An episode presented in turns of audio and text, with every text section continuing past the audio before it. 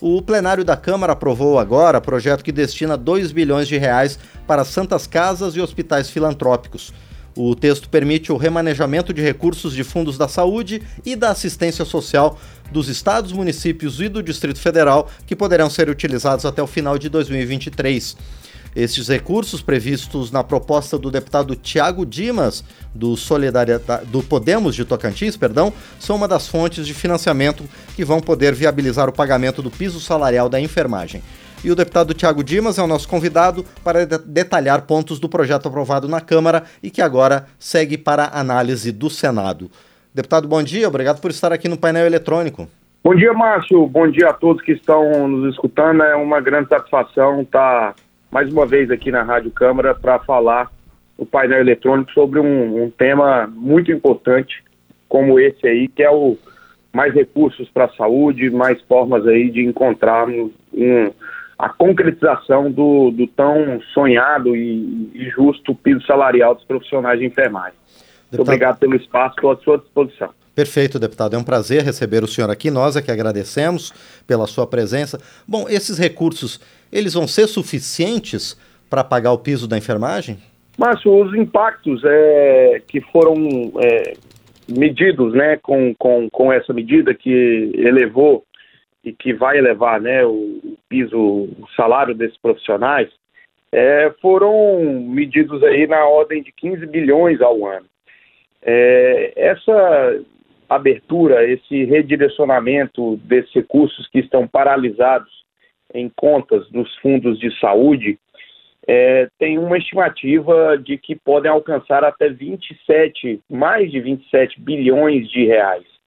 Então, há, há, houve uma, uma grande discussão de qual seria o impacto.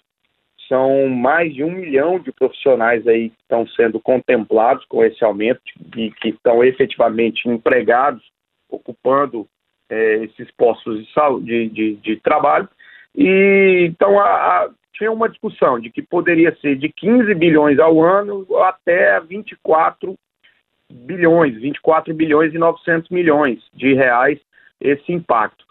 Já que nós estamos falando na ordem aí de 27 bilhões e 700 milhões, segundo o levantamento feito pela consultoria do Senado Federal e que consta é, no relatório do texto que de um texto bem semelhante que foi aprovado lá no Senado também, é, nós estamos aqui falando que temos uma margem bem, bem segura para já gerar o orçamento necessário para a consolidação desse piso salarial. Então, estou muito confiante de que essa é uma medida muito, mas muito importante e relevante para a gente encontrar as dotações orçamentárias, os recursos suficientes para que possamos consolidar é, é, esse benefício que foi conquistado recentemente em uma outra matéria aprovada por nós no Congresso Nacional e que vai, sem sombra de dúvida, fazer uma, uma grande diferença na, no dia a dia da saúde, já que nós precisamos ter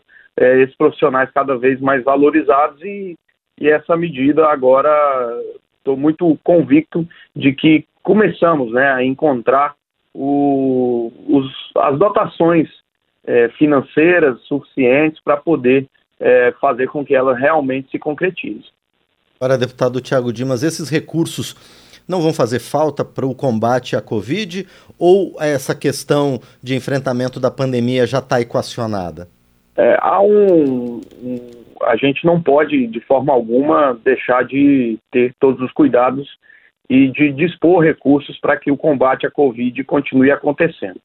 É, agora, a saúde ela dispõe de um montante financeiro é, que tem sido suficiente para continuar com esse enfrentamento de uma forma adequada. É indiscutível que houver uma diminuição significativa dos casos, a vacinação avançou e hoje a gente praticamente não tem casos é, da doença graves e muitos leitos de UTI em muitos municípios específicos para o, tratamento é, da Covid já foram desativados. É, e o, o, que nós estamos fazendo é um redirecionamento, nós estamos permitindo um redirecionamento dos recursos dos fundos de saúde que estão paralisados nas contas, que tinham outros objetivos e que não necessariamente a Covid, é, que esses recursos possam ser utilizados na saúde pública de um modo geral.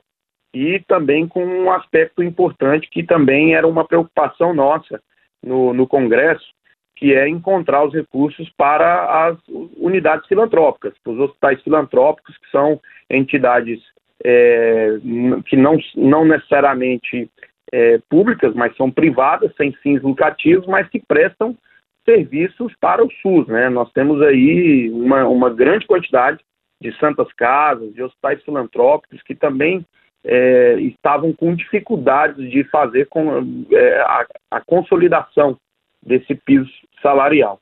Então, de forma alguma, a gente vai permitir que haja um prejuízo nos serviços de saúde que estão sendo executados. O que a gente é, encontrou de, de, de, brecha e de espaço orçamentário são esses recursos que estavam já parados nessas contas. Nós temos municípios, eu, eu falo aqui, por exemplo, de Araguaína, no Tocantins, que é a cidade que eu moro, e só para que a gente tenha uma ideia, existem mais de 21 milhões de reais nesses fundos que poder, estavam previstos para serem aplicados em outros serviços, em outras ações, e ações que, que acabaram não utilizando na sua totalidade esse recurso. Então, é, a gente vai fazer esse remanejamento e não significa que esses recursos não possam ser utilizados nessas outras questões, uma vez que vai também para é, entrar como uma possibilidade para que eles sejam utilizados em, outro, em todas as ações que envolvam a saúde. A preferência e a prioridade é fazer com que supra é, essa questão desse vácuo orçamentário, desse espaço orçamentário necessário para que possamos é, cumprir com esse piso salarial. Quando a gente aprovou essa medida lá atrás é, do, do piso, e já ficou estabelecido que a gente deveria e teria que procurar os orçamentos, uma vez que a gente sabe que os municípios, muitas cidades, é, estados e esses, e esses hospitais filantrópicos teriam dificuldades para fazer esse cumprimento. Então a gente tem buscado de todas as formas e essa é uma das medidas é, que a gente espera que seja suficiente para poder suprir essa questão. Mas, reiterando e, e, e, aqui voltando diretamente ao ponto da sua pergunta, a gente não vai de forma alguma deixar o combate à Covid é, desguardado é, e a, o Ministério da Saúde continua com ações e objetivos específicos e eh, os municípios têm contado e vão continuar contando com recursos nesse sentido também. Perfeito. E, deputado Tiago Dimas, pelo seu projeto, então, desse total de recursos, perto de 2 bilhões vão ser destinados para o custeio dos serviços e do pagamento do piso por essas entidades sem fins lucrativos, os hospitais filantrópicos, as santas casas. Como é que esses recursos vão ser repassados para essas instituições? É, aí o, haverá uma regulamentação por parte do Ministério da Saúde. Isso foi muito bem disposto aqui. Eu quero, não posso deixar de saltar o relator da matéria em plenário, que melhorou muito o texto, o deputado Antônio Brito, que é, colocou, né, no texto está previsto, esse texto vai passar pela análise do Senado, espero que seja aprovado lá também, para que possa ser sancionado, mas o Ministério da Saúde é quem vai regulamentar isso. Então haverá uma lista com todos os CNPJs, quais são os valores que cada unidade dessa filantrópica poderá estar recebendo, e aí eles receberão isso de, com prioridade. Né? Então, esses, esses resgates, esses recursos que estão paralisados, vão ser prioritariamente aplicados nessas unidades filantrópicas, na ordem de 2 bilhões de reais, que é uma estimativa é, para que possam cumprir com, com, com o pagamento desse piso.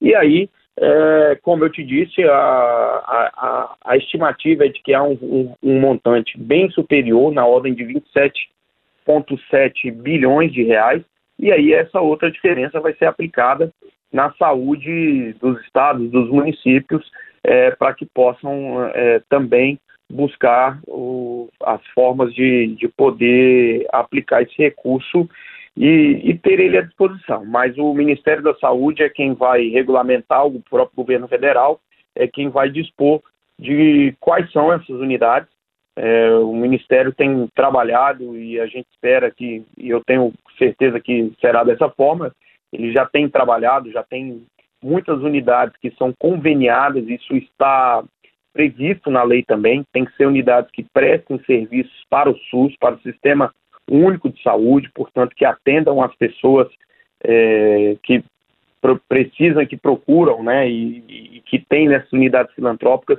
um importante elo com, com o Sistema Único de Saúde, e aí essas unidades é, estarão recebendo esse recurso de acordo com aquilo que o, o Ministério estabelecer. Deputado, também elas vão precisar prestar contas né, desses recursos. Como é que vai ser essa transparência na utilização dos valores que vão ser repassados?